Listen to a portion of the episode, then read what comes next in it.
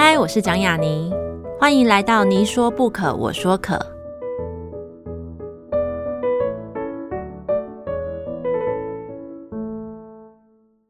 这个节目在爱听听抢先首播，欢迎大家关注我的节目。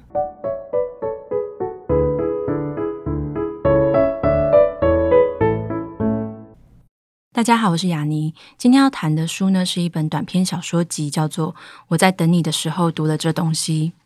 作者是谢凯特。我一直很喜欢谢凯特的散文，把自我故事与人生轨迹的同与异写出了他的味道，一种从不大喊与痛哭的况味，是之愈合的电影故事一般。而他在经历了三本散文集的出版后，终于出了第一本小说集。而他最早扣响文学奖出版界的作品，其实也是小说，而非后来占了几乎所有出版品的散文作品。我常常觉得，一个写作者在写小说与写散文的时候是完全不同的人格。散文给了抒情与自伤自爱，他伤他爱；小说则可能变成一种恶作剧与恶趣味。当然，也有可能两者作用交换，这便是创作的无穷妙处。而哪个轻，哪个重，也完全说不准。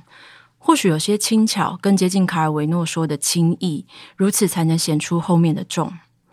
凯特这本小说集的名字叫做《我在等你的时候读了这东西》，从书名到里头的七篇正文与一篇附录的短篇小说故事里，无处不透出了谢凯特写作者的另外一面，正如同他在后记《歪歪的人》里所写下的。我特别对这种歪斜感到兴趣，那是因为大部分的人都是歪歪的人，而歪斜的可爱既可耻之处就在于自知歪斜又无法承认，试着站得端正，但脚底却流着冷汗的扭捏心态。试想，如果一个人大大方方承认自己就是卑劣的家伙，而毫无矛盾，那么这种人的故事也没什么可说的。于是小说里头就充满各种不干脆的歪斜，没有恶人，却也没有讨喜的人。仔细想想，那不就是我们每个人？他将每个人心中不与人说的 OS 真心话化成人形，无人伤亡，却满地都是碎石与磕磕绊绊的小东西。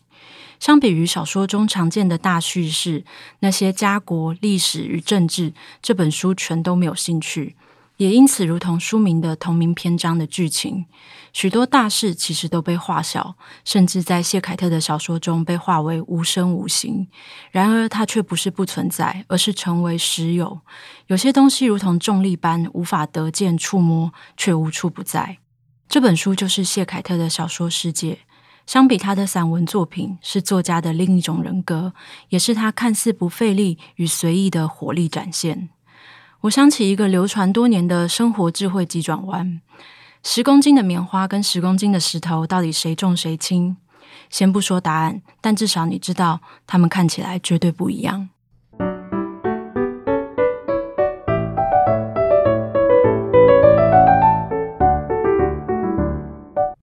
大家好，这里是你说不可，我说可，我是雅妮。今天请到呢，是我个人非常喜欢的一个当代很重要的，我自己觉得很重要。他相信他可能要会否认我的一个创作者。然后他过去被大家认识，可能是以比较以散文作品，但其实我最早读到他的也是他的小说作品。而他带来了他的第一本短篇小说集，我在等你的时候读了这东西。让我们欢迎谢凯特。雅妮好，各位听众大家好。我相信大部分的，包含你的学生或是你的读者，其实最早都是读你的散文作品。但是你在最早参加文学奖的时候，其实投的是小说。对对，那那篇小说去哪了？那篇小说其实是呃我研究所的毕业作品之一。嗯，那篇小说去哪了？那篇小说就是觉得写的不够好，所以就。想说就放着，也没有要收它的意思。哦、而且毕竟这那一篇就是完美的一天，跟这本小说集，我觉得调性不太符合啦。那同样是跟研究所的作品的那一篇，就是附录的那一篇，嗯、如何让孩子乖回家吃饭。那那一篇我就觉得它的调性跟呃这本小说集是符合的，对，对。然后我就把它收进来。而且那篇有另外一个更重要的原因，是因为它是。九哥前一份散文集，我妈妈做小姐，其实是文艺少女的前身。对，那我想说，反正都在九哥出了，那我就一起把它收进来好了。当然，内容上其实还是有它的连贯的意义，这样子。觉得就是很勇敢的一件事情，或者说是一个创举，就是你其实没有改动那篇你在学生时期的作品，嗯、就是像你讲的附录的时候，就是如何让孩子乖乖回家吃饭，对这一篇。但是你现在在看你早期的作品的时候，你会有那种就是很多人会说它叫做会少作的这种感觉吗？你是说像黑历史那种？对对对，我觉得不会耶、欸。嗯、我现在还是会回去看我以前的东西。那东西之所以写成那样，会有它的轨迹跟原因啊，就是想象的出来。那时候我在写那篇作品的时候，呃，第一个是因为很赶，因为那个时候我已经要毕业了，我在安排接下来的人生规划，这样，所以我赶快写一写，然后口考，然后毕业这样子。嗯、然后那篇几乎是我花了一个晚上或两个晚上就挤出来，大概好几万字的东西。对，然后几乎是那时候能动用的所有技巧跟记忆，全部都塞进去了。所以我看得出来，那篇作品其实非常的有一种时代意义。那个意义是说，年少的时候会把自己所知所学的全部都用，然后觉得会用的很好，那种很很莽撞的、很愚勇，就是愚昧的勇敢那种愚勇，那种感觉完全就体现在那一篇小说里面。当然，那篇小说。我现在看起来一定是觉得不够好，可是我觉得它仍然有动人之处，因为我在描述就是一个母亲如何去理解她不能理解的孩子们的一个心情。其实写那篇小说有个最重要的原因，是因为我在大学的时候出柜，出柜的时候，我妈就是在《蚁人父亲》里面我写的那一篇，就是我妈说哦。他以为我永远不会跟他讲了，然后他跟我说他曾经有这样的经验，嗯，然后我心里很卡，我就不知道什么叫做他有那样的经验，这句话到底什么意思？你也没有问的，对，我其实有旁敲侧击想要问他，可是他始终都没有讲过那到底是怎么回事。然后我只好想说，那好吧，那我就来虚构一个故事去。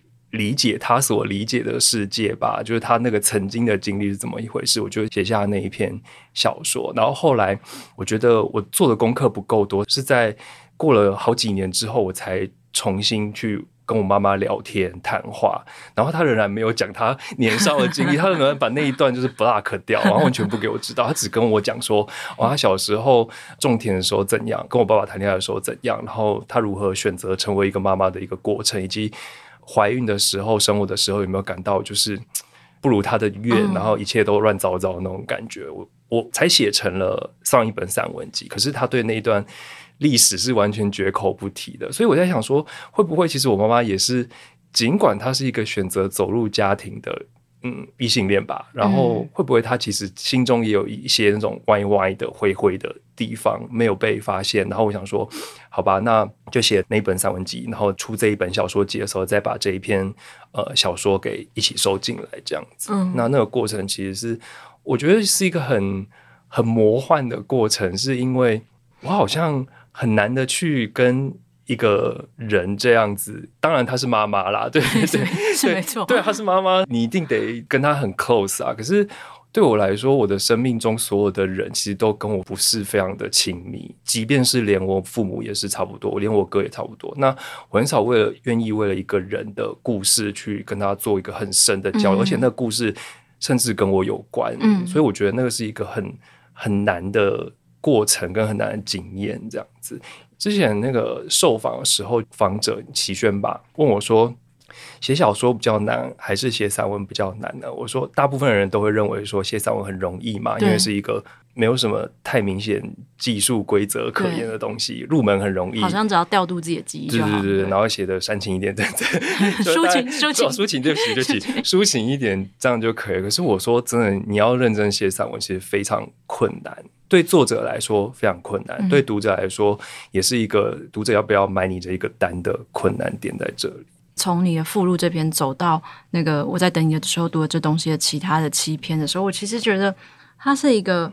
完全小说化的过程呢，然后很有趣的是，就像你讲的，就是在附录那边，就是我妈妈做小姐的喜尊是文艺少女的那个前身的作品，其实它里面也存在的，你像你讲的这一本书非常重要的主题，就是一些歪歪的人，然后那个歪歪的人其实不来自于两个儿子而已，包含妈妈，但是他真的写得很隐晦，对，然后可是像这这七篇的这个人，就是你前面讲的在后记说的那个对于这种歪歪的人感兴趣。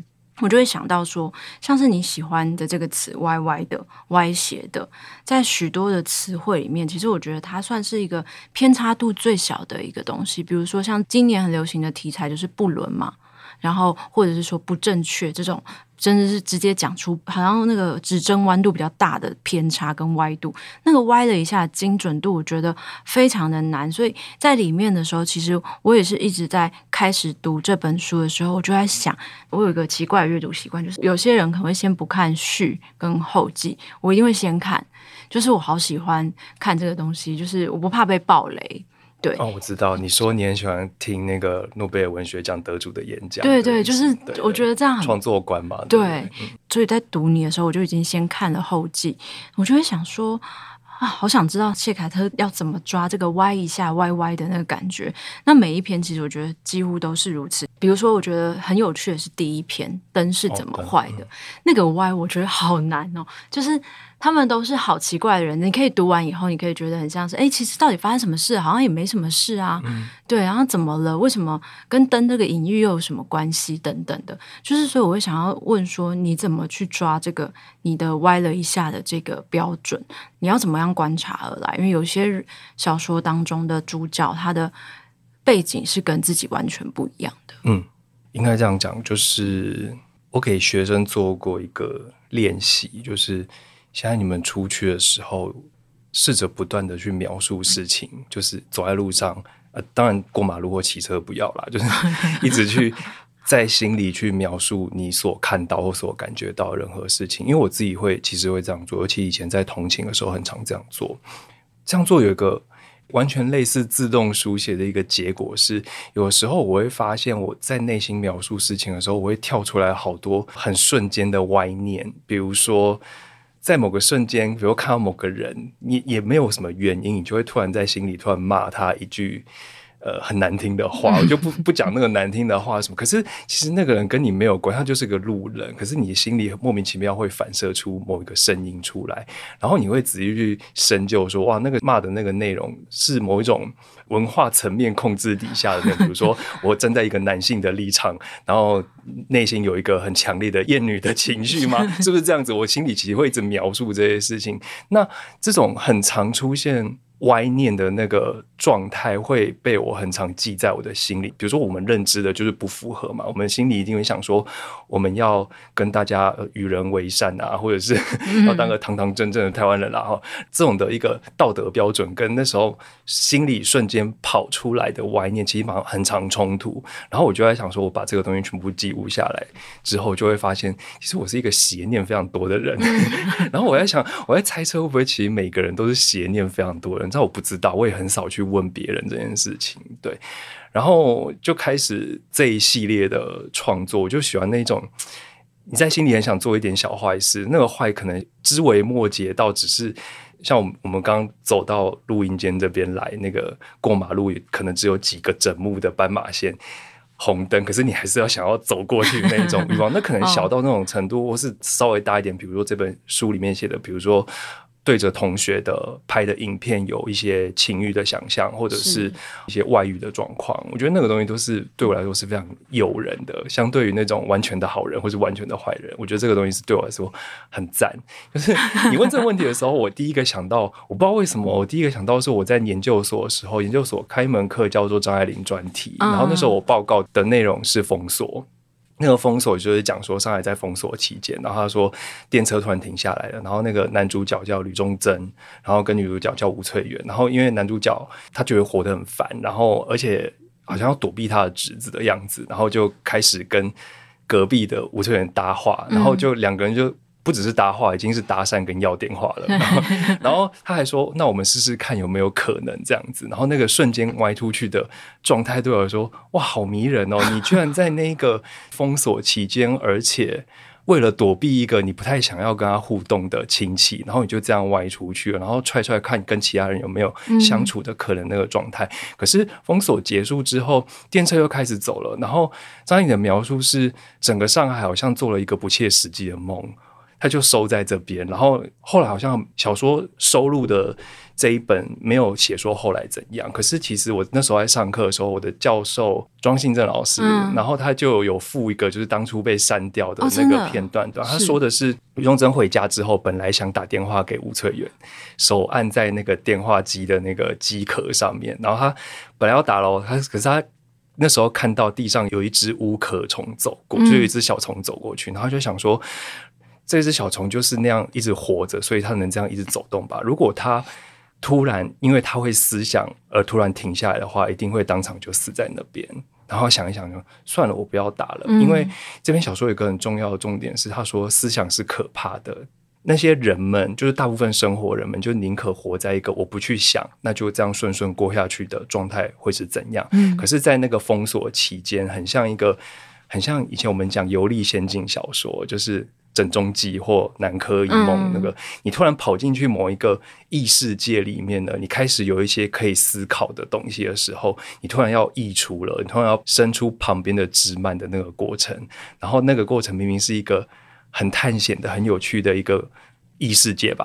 可是对他来说，这个事情太可怕，他就不做了。不要去异世界，对，不要去异世界，然后就把电话机壳放下，然后就继续过自己的生活了。嗯、所以我觉得，大部分的人的人生好像都是应该是这个样子，就是他没有真的要踏出去那一步，他只是歪了一下，嗯，然后又回来了。而那歪了一下，可能让他得到一些什么，比如说平行的那一篇慧珍。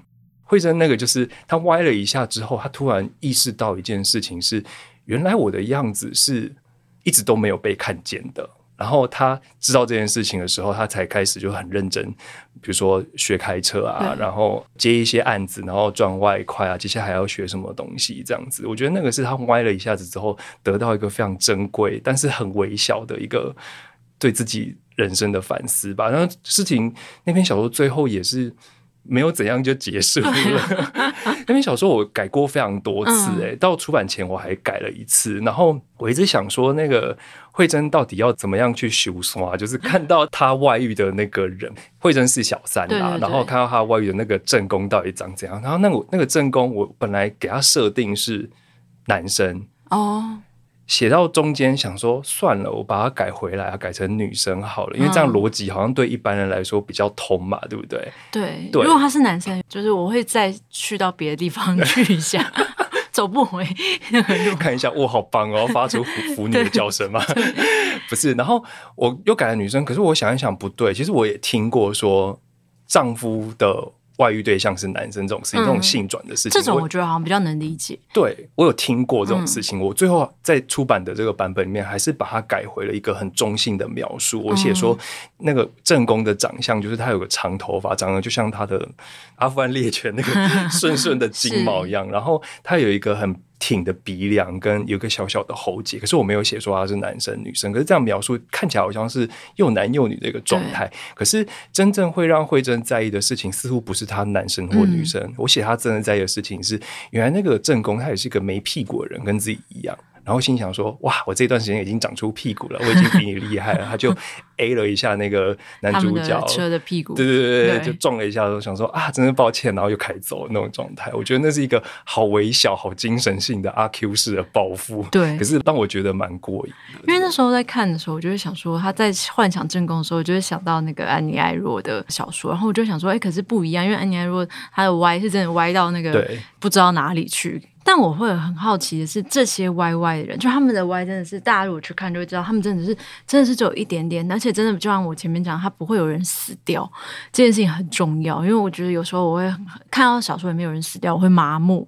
对，可是现在就是这样，我觉得反而比较清醒，就是想不到该怎么办就吃死。对啊，不要再死了。对，那你会觉得哪一个人、哪一个角色的那个歪歪的，会让你觉得最受不了、最讨厌？就是我看到有一个，我觉得真的不能接受，我觉得他好坏，他坏到不行哎！就是在那个红鲤鱼与 绿鲤鱼的最后，就是他们在通电话嘛，然后他就是最后跟他说，因为那个女生一直记得，就是他只要紧张，他这一生都是念说红鲤。鱼绿鲤鱼是不是很难念？很难念，就是我觉得还好。那个男生后来在最后挂掉电话前，竟然跟他说，其实是念红鲤鱼绿鲤鱼驴。对，然后我觉得好坏哦，这是我觉得里面最坏的一个人。可是我在写那个很坏的那个男生的时候，我心里想的是我某些求学时期经认识的或者是间接知道的同学的，好像蛮其实是有这种很很多这种人啊。然后只是我不太理解为什么好像这件事都没有被翻出来讲哎、欸，就是有那种。听到同学就是互相约约去厕所干嘛的那种，然后他们只是可能在某一种性的启蒙阶段想要理解那件事情啦。啊、然后我在写那一篇的时候，最初的起点只是我某一天得知了我一直以来以为的绕口令是。错的，就是就像我们就是小鱼，对对对，就是原来是驴啊，不是鱼这样子。然后我心里想说很卡，为什么会会是驴呢？反正可是这世界上有很多文学是没有原因，比如说什么什么鸡蛋糕也没什么原因啊。对然后我又想说，那我要怎么编这个东西进去我的故事里面？然后就安排了一个小鱼这个角色，然后他是接摄影电话那位服务员这样子。嗯，对。然后对，可是我觉得。一个困惑很多的成长中的男性角色，他可能有很多方式去探索他的困惑，比如说他可能跟同学之间有一些像我刚刚讲的约去厕所，或是一起去看一些色情电影之类的，或小影片，或是 Pornhub 这些东西，这是其中。那另外一个可能是那种探索，不仅仅是这种很直接的探索，另外一种侧面的探索，是我跟他一起去运动，然后我跟他一起去健身。当然，我们这种性向很清楚的人会觉得说，这一定意有所指啊。然后，可是他可能就会觉得说，那好像就是一个想要知道自己到底是不是的一个过程这样子。然后，包括他打电话给小鱼的时候，其实我觉得他也是还在困惑自己到底是哪一类人，或是说实话，其实探索是一定很正常的事情。可是，会不会有一种状态是他会随着时间而变动？也许你现在不是，然后你。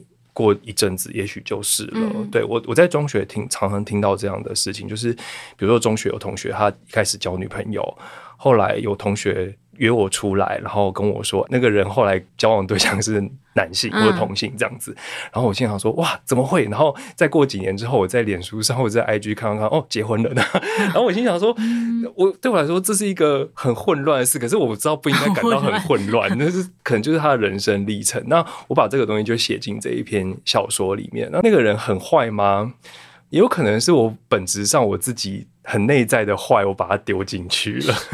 对，就想要捉弄一下，因为小鱼在里面其实是一个有一点自信的女性，然后她对男生不太感兴趣，这样子。对，对，然后想说要不要这样子稍微捉弄一下这个角色，这样子。可是我真正想表达的事情是，比如说，即便像小鱼。这样的人，然后她也看起来是一个独立自主的女性，而且知道说她以前旧的公司会有那种性骚扰或者男性说教的那种场面。嗯、可是时间一直到了现在，那一种。即便不要讲性别，关于那种恶意，其实还是一直存在在这个世界里面的。对对啊，嗯。但是题外话，就是你刚刚讲那个像是这个男性的类型，我一直也觉得很有趣。就是有时候我会很困惑，因为我觉得性向很明确的人当然有，或是其实很明确自己是双性的人也有。可有一些人他就游走在这之中，我就会觉得他造成我的混乱。像是比如说我有个朋友，他就是一直都是一个同志，然后后来他就忽然交了一个女朋友，然后爱情长跑至今，决定要。结婚了，然后他也很爱他女儿。可是有时候我们私底下在餐厅吃饭的时候，就是他也会跟我说，那个男生屁股好翘。然后他讲完以后就说：“哎，老毛病又犯了。”这样子，我就想说，你让我好混乱，你可以选一边站吗？那个东西，我觉得其实也是一种一种很有趣，其实也是一种，就是我们这种固定。自己选择的这种人的傲慢，就是因为最近出重版的那个性别霍乱那一篇，就在讲说，其实当初女性主义在发展的时候，不是有那一种一元论跟二元论的争论嘛？可是那个作者叫 Judy Butler 嘛，我忘记他名字了。然后他就是提出说，好像我们不能光是看二元论这件事情来看性别，有时候比如说有极端的女性主义者会把所有的事情描述都翻过来，只是把男性代换成女性。可是那个状态还是一样的，是一种某种程度上的霸权。可是，其实，在中间有非常多的光谱，甚至不能用，我觉得不能，已经不能用光谱了。它已经是一种很流动性的性别的状态。对对对。然后，像我们这种想要赶快确定自己的那个是，其实是某种程度上是心里有一种很不安的、强烈的不安感，就想说，如果不赶快固定下来，我有很多麻烦没有办法处理。可是，当然也会有一部分人是他可以很流动的，或是他在流动之间。自己也很困惑，不过他还是选择那个流动的状态。比如说你刚刚讲的那个朋友，或者是我的同学们，你都有这样的感觉。那像格力这一篇也是讲到这件事情啊。格力的那个主角，他也对他的同学有意思，然后他也在困惑说，他到底是不是一个同志？他要要不要出轨？他甚至看到他他的同学零出轨，他觉得。羡慕、嫉妒，而且恨这样子，然后说你怎么可以直接讲出来呢？然后 那我这样一个就是一个角落生活在这边，我该怎么办？我我该如何是好呢？可是他就这样保持暗恋的状态，然后一直到最后，他还跟他的学姐结婚。可是我在那边写了一个很重要一段是，我说这个主角。的确是爱他学姐的，他也没有欺骗他，这个的确就是爱。可是他喜欢零也是事实。嗯、那这样的人，我们该如何定义他？我觉得如果有更多这样的故事的话，我们可能就会比较能够接受说。这个世界其实有更多的样貌存在着，尤其是当时，比如说从齐家伟先生开始争取实现，然后一直到平权的民法草案通过之后，我们就觉得这个东西好像合法化了。可是事实上是有很多种人还是没有被勾勒出来的人，这样子。其实我也是觉得，就像同志故事里面，它有个固定的一个样貌，那个样貌也会这样子控制。然后我觉得我在读这个故事啊，甚至从蛤蜊啊到刚刚讲那个。红绿驴的那个故事，不甚至不念，你就说鲤鱼就好了。对哦，对，可以讲鲤鱼。对，就是在这个故事里面，我会觉得说，我在操很多不需要我操心的地方。比如说，我总是会担心说，他有没有在委屈自己，他有没有在压抑自己，他有没有就是真的去爱到他想爱的人？但说不定他就是这样。嗯。对这件事情，就是我总是很操心。我每次都会觉得说，会觉得说，哎，他有没有爱对人？就像你，即使跟性别无关，你的朋友，你也会觉得说，你是不是爱上渣男什么的？但其实这就是他想要爱的方式啊。嗯，对对对，我觉得就像凯特说的，有时候我们可能需要多一点这样子的故事，去让我们理解，就是各种不同的存在。像是呃，我自己会觉得说，像你这本小说里面，相比于你的散文，它更明确的去透露出一种你创作所在意，跟你一路走来，其实你在看的那些东西是什么？它不一定是自己，它就是你投注在这个世界其他地方的视线。所以我会很好奇的是说，那你在这些当中，你会觉得你有偏爱的一种文学的口味吗？就是它是反映了你自己喜欢的某种写作风格，或是理想的？写作的样态嘛，比如说像你其实蛮常提到，就是你喜欢向田邦子，对、嗯、这样子的东西，你觉得是一种展现你的文学的一种喜好的一个过程吗？喜欢向田邦子是一种展现吗？对，或者是说，你除了向田邦子之外，你还喜欢谁？因为我觉得他好像是一个。会让人读了这本小说后会好奇说：“哎，不知道什么东西，哪些作家影响过这个写作者？”哎，其实我是一个很扎实的人呢、嗯，就是我可能在某些地方谈过，就是我小时候被我妈丢包在图书馆，然后就开始读，然后到大学之后就会开始抓，就是那种年度散文小说选，然后一本一本读这样子，然后到后来。大学那时候是范明儒老师，然后他就会跟我说：“那你去读读张爱玲啊，以及所谓的张派的 作家群们这样子。”那当然，我我我其实有读，而且那时候我非常喜欢朱天文，哦，然后我读他的作品从最早期的一本一本开始念，然后我甚至还会像骆以军一样，会他遇到喜欢的书会要抄嘛，对不对？嗯、那我也是把朱天文的书，我也是抄了很多的状态，哦。对，那后来。又舍弃掉了，然后到研究所的时候读了也是很杂食性的，像老师上课讲那种什么《伤心咖啡店之歌》啊，哦、或者是卡夫卡现代主义小说作家们就就在那时候读的，那时候开始碰香田邦子，然后读到香田邦子的时候，我就知道那个东西对了，嗯，就是他某种程度上可能跟我的生命。经历或情调有点相关，或者是他跟我感受世界的方式，嗯，其实蛮有类同性的。那个类同性来自于像联邦子很会用东西来说一个是，尤其是生活的东西，嗯。但是现在在那个感情百物里面的第一篇就写庄严册子架，就是他写他小时候第一个开始膜拜的东西，是他在厕所里面的时候，那个滚筒卫生纸一拉，嗯、那滚筒就开始转了，然后就很惊讶说啊，为什么这个东西会转而且会动呢？哈，他要讲的东西就是所有的意义都会藏在表面，而那个意义藏在表面的时候，它会有赋予那个东西有个动量跟动能存在。那很多东西其实我觉得它都应该有它的。动能存在，就是它它有一个特性，比如说我在写蛤蜊的时候，我在写蛤蜊的时候很好笑，是因为我搬到现在的住的地方，就台中，然后旁边是一个传统市场，然后我很常跟一个摊子买蛤蜊，就是他会选好嘛，大的就一斤卖两百，然后一百五，然后一百。怎么了？在想贵不贵？很便宜。对对对，我想说，哎，蛮便宜的，嗯，很便宜。然后我就我很常买，然后买回家之后，我就一边洗蛤蜊，然后一边就莫名其妙想到一句诗，就是我 我贴在脸书上，我就说 蛤蜊有灵魂这样子，然后我就我就把它写下来了。然后我又发现说，这个东西有它的一个很特殊的特性存在，然后把蛤蜊这个东西，最后再把它比喻到灵这个角色上面。那其实那个灵跟那几个故事的主角其实很早就出现了，只是我一直没有想到一个东西把它串起来，嗯，然后最后就用了格力这个当主要的一个东西来串。那像伊尔也是，对，伊尔也就是一个看起来像灰尘而且超不起眼的，超不起眼，对的一个小东西，然后就可能就挂在我们录音室的某一个阴暗小角落里面。然后有一天我还知道说那个是有一天会羽化成蛾的。东西，可是羽化听起来很漂亮，对不对？可是羽化成蛾听起来就还好，真的还好。对对对，然后我就想说，嗯，那就写一个羽化之后但还是还好的一个人生的故事吧。于、嗯、于是就有了伊尔那篇小说，而且伊尔那篇是我一天时间就写完的。然后我写完之后，心里也没什么修改，对，而且还洋洋得意，因为嗯，我一天就写完了。就觉得是蛮值得洋洋得意，对，就是觉得很开心这样子。嗯、如果隔天就要交稿，然后我赶快就赶工出去，这样很棒。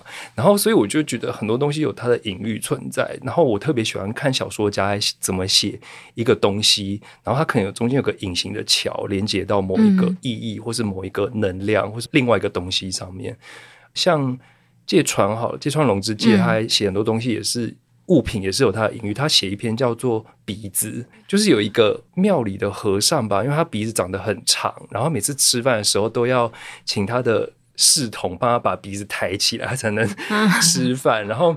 他觉得这样很不好，然后就是拜托人家说哦，求医啊，说怎么样把这个鼻子缩短，然后终于来一个很很厉害的大夫，然后大夫又说哦，那我就先帮你弄那个医美过程，就是用热水帮你烫过之后，然后用脚使劲的踹你这样子，踹完之后呢，鼻子果然缩小了，而缩小之后他会觉得不对，因为他觉得大家看他的眼神更奇怪了，然后他心里就觉得这样不行，我我还是要变回原本的鼻子，因为他觉得非常难过，然后小说给他一个很微妙的转折。就是他隔天睡起来，然后鼻子就变成原状，嗯、他还沾沾自喜说：“哇，我又变回原本的鼻子了。”可是你就读得出来，芥川在这个鼻子里面暗示的是某一种人的尊严，他是如何被建立，然后被毁坏，然后又被建立。可是尽管那个过程其实非常的可笑，是。然后就是我觉得那个东西是让你蛮着迷，让我蛮着迷的一个事物。嗯、所以我觉得在写东西的时候，我通常都会有一个实际的物品，然后来让我做一个联想或。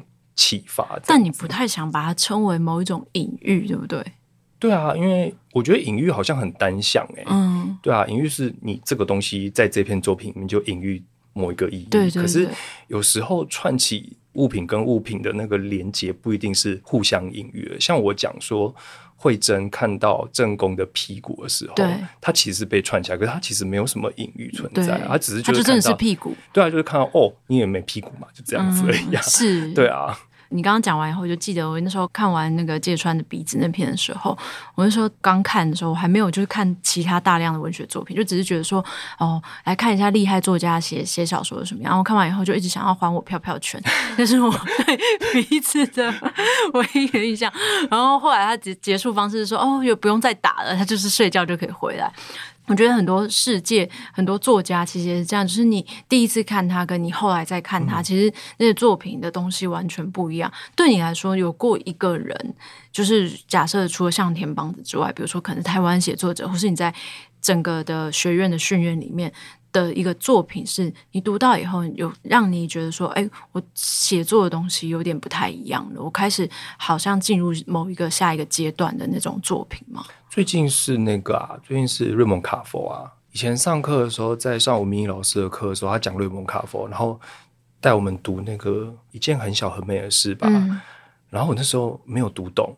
就是跟着上，就是完全就是啊，他在干嘛呢？然后吴明老师又是一个很很严肃，然后很严格，哦、老师我也不太好意思说，老师我这边读不懂，然后就想说算了吧这样子。然后，然后包括比如说以前因为老师介绍，然后我们会读那个瑞蒙卡佛，如果需要的时候给我打个电话，就是在讲说一对夫妻，因为他们要两个都各自外遇了，嗯、然后可是他们在儿子面前表现的还是互相很爱彼此，然后他们有一天就是要计划去。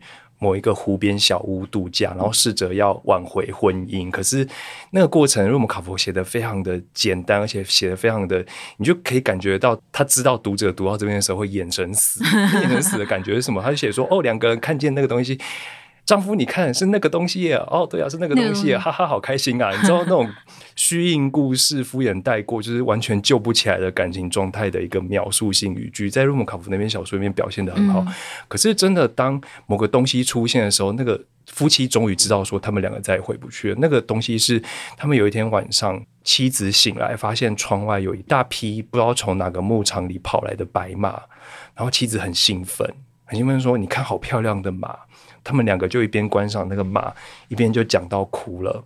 讲到哭是因为他们觉得当初是这个心动的瞬间让他们在一起的，可是他们也知道说这个瞬间就只能留在那个当时了，而此后再也不会发生第二次。即便我们现在在看到，一直是重温当时的那个状态而已。我研究所的时候没有读懂哎、欸，然后那时候你觉得是？我那时候就跟还我飘飘全是一样的概念。马怎么了？在干嘛？为什么看到马这么开心这样子？然后哭什么啊？嗯、可是我我现在读懂，是因为啊，我知道那个是。某一种我们回不去，对，就是某一种关系的死路了，嗯、然后我们再回不了头的一个状态。然后过程中，妻子跟丈夫还吵架说：“哦，我们离开之后，你一定会打给你的外遇对象。”然后丈夫也不甘示弱说：“你也会打给你的外遇对象。”然后两个都互相保证说：“不会，我们都不会打给外遇对象。”对，然后就打了。对，对然后我就想说：“哇，真的是好好厉害的小说家！”我最近就在读他的作品，这样，而且他东西都写的很短很简单，可是那个痛点跟那个毁坏的感觉都写的刚刚好，就是。所以这样他是瑞摩卡佛。对啊，哦，我能理解。就是你这样讲，我就觉得好像有时候你会被重击的，反而有时候不是一个新的写作者或者新的故事，他、嗯、只是让你重读的时候。就像我年轻的时候，小时候完全搞不懂海明威，嗯，然后我就觉得海明威好无聊，跟柯文哲一样。这可以讲吗？可以吧。哦、还有人在支持柯文哲的话，讯息给我。对，但我如今在读，我想说，怎么了？我也变得这么无聊的一个人了吗？嗯、就是重读他的短篇小说集的时候，就觉得每一篇都被狠狠的打动着，嗯、就是那个男人的孤独，我明渐渐明白了，哎，为什么？但其实我觉得这些写作者都很重要，成为我们的养分。然后，可是我就觉得，像你酝酿写小说，包含我自己很好奇，是呃，我妈妈做小姐的习作是文艺少女，是二零二零年。嗯，出的。那这三年你都在做啥嘞？就是你有在认真写小说吗？三年我都在当家庭主妇，还要偶尔教教书这样。对，偶尔教就是哎，出去见见人这样。对，因为就像你讲的，就我刚刚就想说，哎，这一篇写一个一天，那那篇也没有多少天，那其实够一够三年，有蛮多时间。嗯、所以这一本小说写了多久啊？我在等你的时候读这东西是写最久的，就是我、哦、这一篇最久。对，这篇最久，就是我一直以来都。那是那篇算是我在回答自己一个长期以来对文字的一个关系的过程，然后就是比如说我为什么会走到这一条路上，然后我走到这条路上最重要的契机跟原因是什么？是是因为国中老师写了一句话说颇有文学造诣吗？还是颇有 颇有？然后还是说你突然有一天意识到你就是会在外面冷冷看着一切的那一个人呢？我不知道，就是我可能一直在回答这个问题，然后。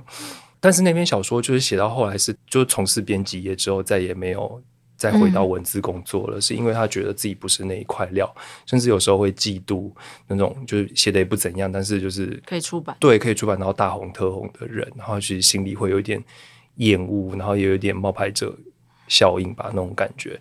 对，然后我写那个东西，其实我一直觉得我那个写那一篇的时候少一块很重要的拼图，那个拼图就是我直接到教书之后我才。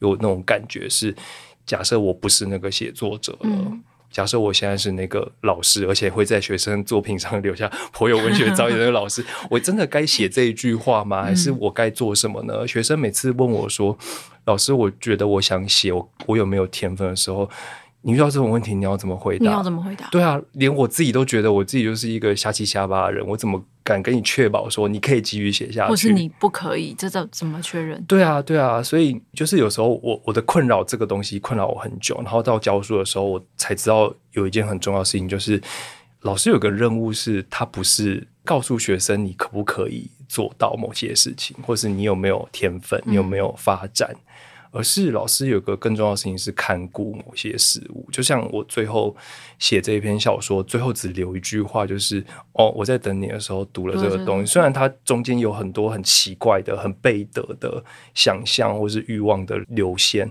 可他到最后只能留一句话给这样的一个小朋友，说我就是读了这个东西，然后我让你知道说我有在读，但是我不能告诉你说、嗯、我读的感觉是什么。对，我读的感觉是什么？那很像，比如说你。雅尼，我不知道你小时候爸妈会不会看你的作品，就是说类似那种学校作文。对对对对对对，你会不会很害怕他们给你什么指导？看呢、欸，啊、不看。其实我很害怕、欸，嗯、我很害怕，就是我妈会看了之后，然后跟你讲说：“哦，这边写的不好，这个怎样怎样的。”然后我心都会有一点不是滋味。那书嘞？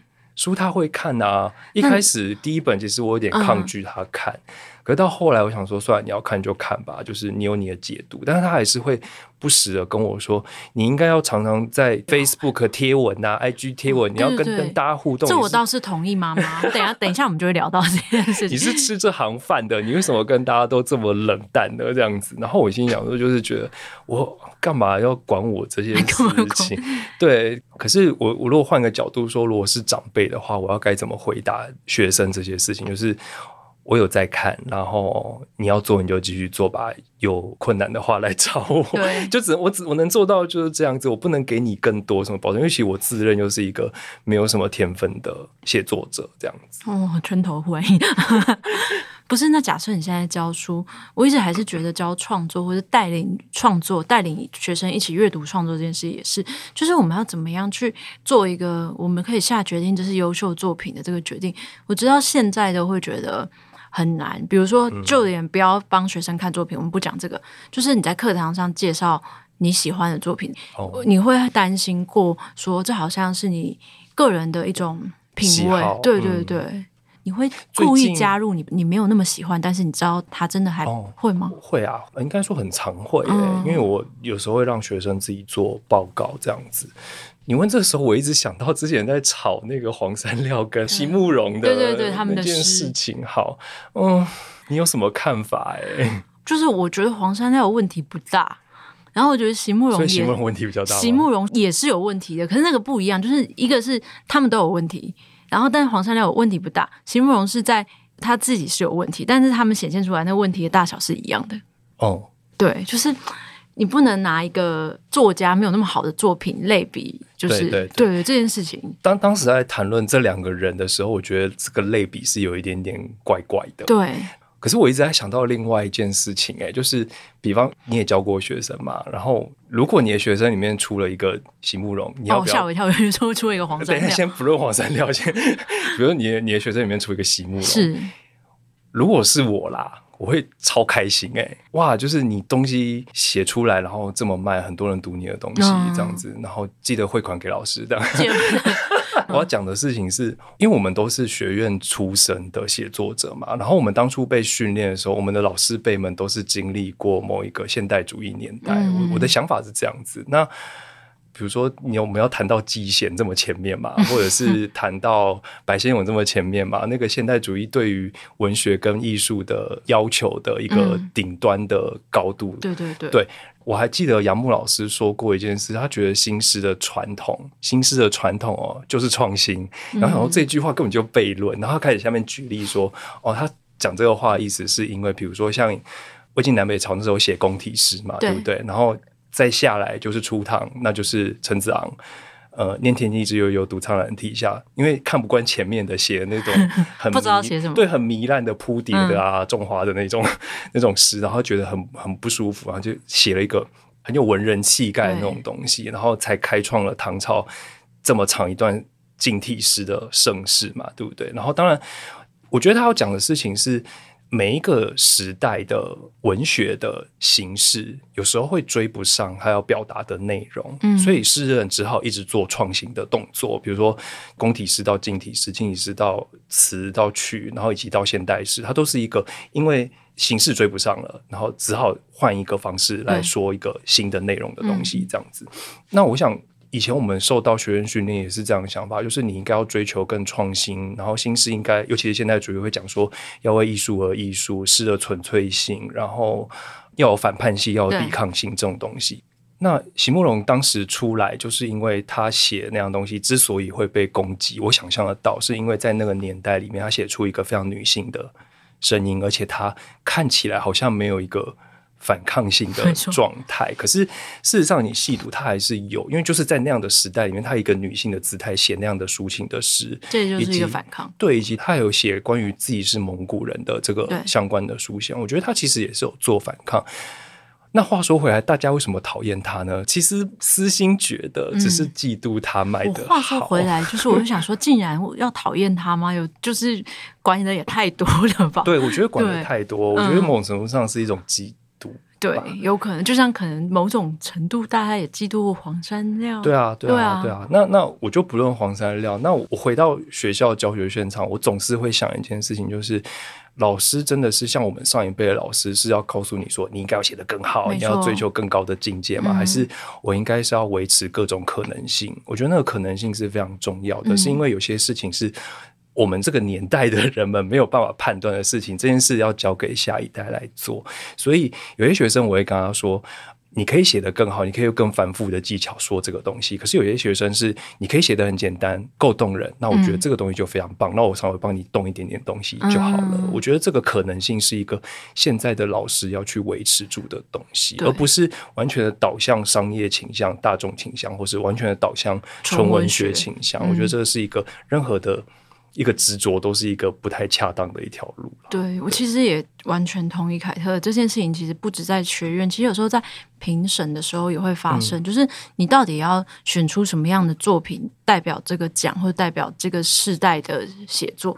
我自己会，我最近才遇到，就是有时候我会读到一个作品，其实我我一方面很想选它，但我又怕我选它以后，别人会去看说选他的评审是谁，就是真的会有这样的感受。可是多半我会就是选择后者，就是我算了，我就被骂没有关系，不懂纯文学，不像小说，不像散文，那也没有关系。就是对，就是我其实更怕的一件事情是，如果我是身为一个老师，或者身为一个可以给别人、别人会问你意见的写作者的话，我认不出来当代的黄山料或当代的席慕容，这件事是我很害怕的。对对对，然后对啊，当然如果真的没有的话，也不能跟人家说你就是没有这个人料，你就那也是没有办法的事情。可是如果一个人做这件事做得很快乐，但是他就是很笨，那那也 OK 啊，那就做啊，对对啊，就是在但记得要想办法养活自己。我最近在看那个。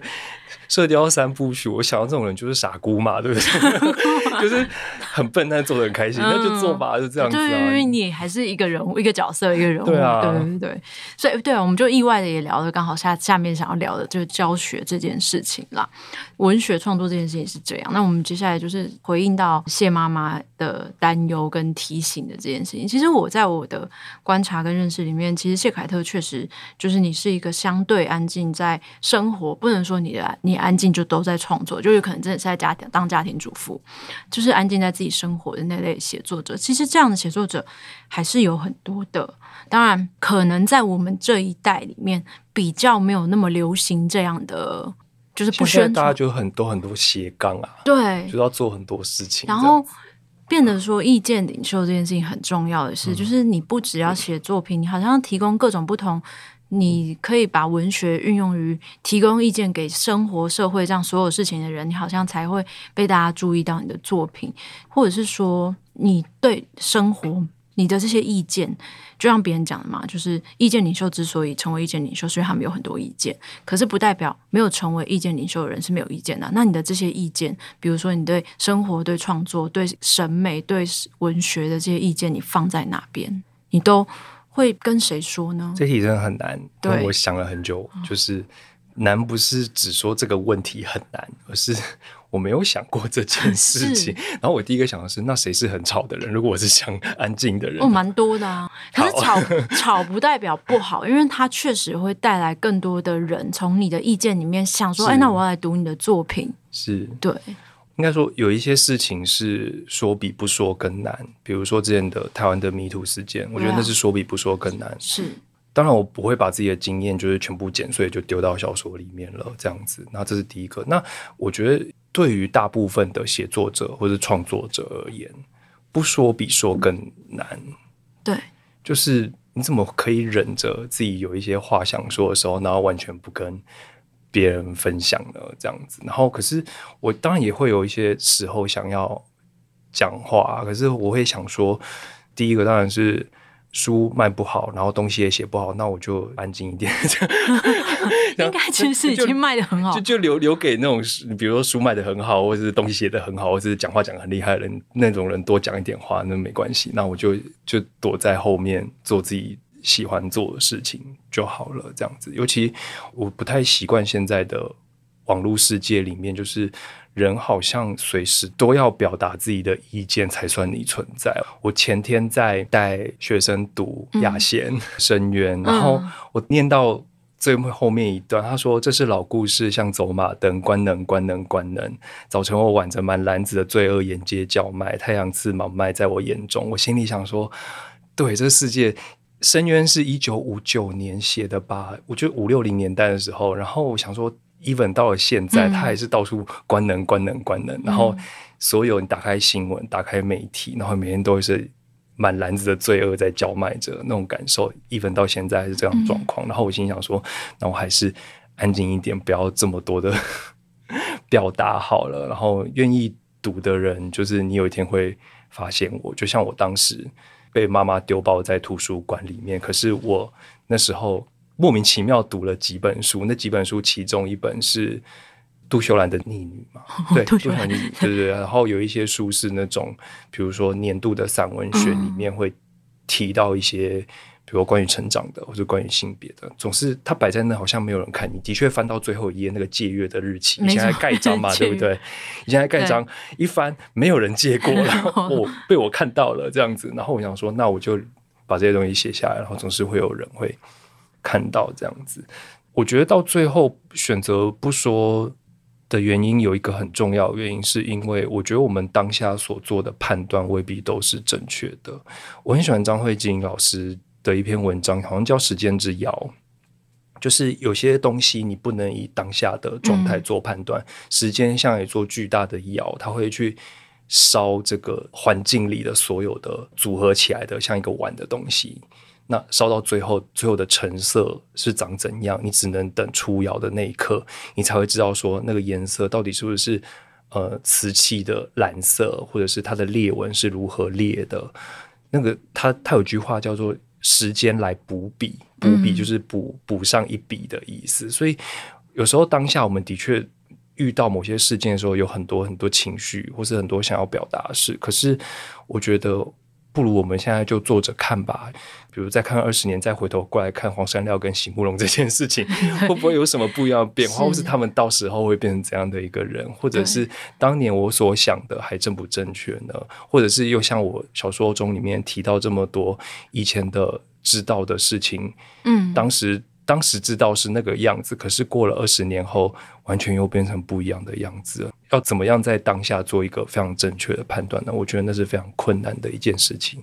所以把人的距离拉远一点点，就会发现，人活在这个世界上，有文字记录性史也不过就几千年嘛。嗯、那看起来好像也超级短的诶、欸，就你就觉得好像一切都无所谓了。所以就我就现在都保持一个不太跟别人讲。我自己在想什么的状态，当然我朋友少也是一个原因啊。我朋友蛮少的耶，怎么办？哦，另外一点是，就是我讲话很莫名其妙，我觉得自己好像很容易得罪人，可能这是我自己的感觉，可是别人可能没有感觉。然后，那你如果自己感觉这样，别人没有感觉，你要怎么确认这件事情？你要从别人那边。以前我会反复翻，说这个人会不会，比如今天聚会之后会不会在网络上发了一个什么文，然后开始骂我这样子。Uh -huh. 我其实很害怕这件事情，因为我们都会知道说语言是有力量的一件事情，就是不是咒术回战那一种力量啊，不是狗那种狗卷那种力量，那个也太 那我就很想要，我也想要。好，因为以前自己也曾经被很多言语伤过，所以我后来就很多时候保持安静，这也是一个方式。对。会问凯特这一题的原因是我其实是蛮想要跟听这个节目的人讲，就是我觉得有时候不一定要非常有意见。有一些身边你看似他没有在说话的人，其实也不代表他没有在想事情，或是他没有意见。那真正的意见是什么，或者真正好的作品是什么？其实就像刚刚凯特举那个张慧瑾老师《时间之遥》这个这个篇文章一样，就是他也不是现在我们谁用吵的，或是谁说的比较大声就能决定，他还是得。透过时间，比如说人为什么要读文学史，就是文学史很有趣，嗯，你就会发现当年可能上中下品下品的几百年后变成一个超级重要的文学家。你就像以前读文学史都会很惊讶，就是陶渊明竟然是下品，嗯，可是想说，哎，是陶渊明哎，嗯，那种感觉，像凯特说的，有时候对写作者来说，不说比说还要难。另外一个更难的原因是，我觉得我深信大部分写作者。都在发表意见的时候争取自我的认同这件事情，嗯、就他很希望被别人听到或看到。但是我觉得这个东西我自己打磨了很久，就是磨掉很多，就是觉得我如何做到，即便没有人听、没有人看，我还是能可以很安静的写自己的东西的状态。我觉得这是非常困难的，完全哎，不知道曹玉博有没有跟你讲说，就是他以前写诗是为了。追他老呃，追追他，对啊，对啊，嗯，有有有。然后你就知道那个以前那种很中二少年之所以为什么要学文学的原因，就是 有一种很中二的原因跟态度这样子。然后我以前也是很中二的学了文学，这样子就觉得这世界人都不懂我啦，所以我就要走一个 很很歪的一条路。然后，可是我直到现在，渐渐的那些东西又被我切割掉，就是不要把真的喜欢的东西摆在心里，那剩下的事情交给时间去。处理吧，这样。是，嗯，对啊，但是还是回到妈妈说的，就偶尔还是可以发个文啊。反正而且你现在打舒淇，哎，我我打的很用力啊，我已经就是、哦、这样算用力，很精神很疲劳了。因为我还记得很清楚，就是你上一本书的时候，就那个分享会竟然在做家庭代工。对啊，对啊，然后严肃下说你是不是想不想讲话、啊？你是不是很不想要？严肃下周我旁边，那个叫什么？对不起，手举球，对手举球，就是那个日日本的 Temari，就是他做给小女生在做，那个其实很费时间，对，而且很费心。那为什么会这不不要在分分享会、发表会上面叫读者一起做这个？那时候只是想跟大家说，就是我觉得有个很重要的原因，是因为我感觉到的，就是成长过程跟任何的家庭状态，很像从一个没有的一个状态，然后开始捆捆成一个球的样子。可是有的人捆起来很漂亮，然后有的人捆起来又是歪哥起叉这样子。你如果真的太用力的话，其实你会捆得很歪这样子。可是你要捆得很漂亮，你只能很放松的一直去绕它这样子。我觉得反而好像又有一个隐喻在里面了，然后就让大家做这件事情，让大家做的时候我就很放心。即便我在上面乱讲一些话，也没有人发现，因为大家会很在意手上那个球，因为，因为那个要控很难，因为它大概是一个大概一元硬币大小这么大，然后大家在捆的时候，那个球会。不断的弹出去，然后他那个现场就大家满地找球，连严肃夏老师也在旁边，他也满地找球，对对对。然后我看那个画面，我觉得哇，超荒谬的！我心目中的文学女神居然在满地找球，想说，头好晕。对，然后就在上面就是。顺顺的把我想要讲的话讲完，这样就是如同你说，它可能是某一种你的作品，或是你那本书的某一种具体的呈现，但是也太过分了吧？就是想说，这个人就可以在台上就是随便讲，或者是轻松讲，混时间。对对对，最后聊一下这件事情，就是轻松。就是、你会觉得发表会这件事情，其实有时候不知道说什么吗？因为假设你写散文的时候，尤其是因为其实你已经写完了啊，那那时候你要怎么办？你还是会啊，因为你还是得对出版社做一个负责啊，所以发表会基本上还是要有。那那时候，你会觉得发表会很会让你有一些紧张，或者不知道该讲什么吗？因为我自己其实是蛮会的啊。我觉得三本书的发表会的时候，我都没有特别紧张。我觉得那已经过了我一个。紧张的临界线，就是 太紧张了，所以已经就是没有感觉了，嗯、没关系，对，就没关系了。当然，我第一本书的时候，那时候其实非常不知道发表会要干嘛。然后跟我对谈的人是我同学，是任明信。嗯、然后我就想说，因为任明信就是我一进来，然后已经在喝酒了，然后我心想说啊，什么事情？就是发表会是可以喝酒的嘛？嗯、然后我从他身上又看到某一些就是我们没办法接受的特质，就是他是一个很浪荡，也、欸、不是很浪荡啊，很潇洒的人吧，自由的人，对，很自由的人，对。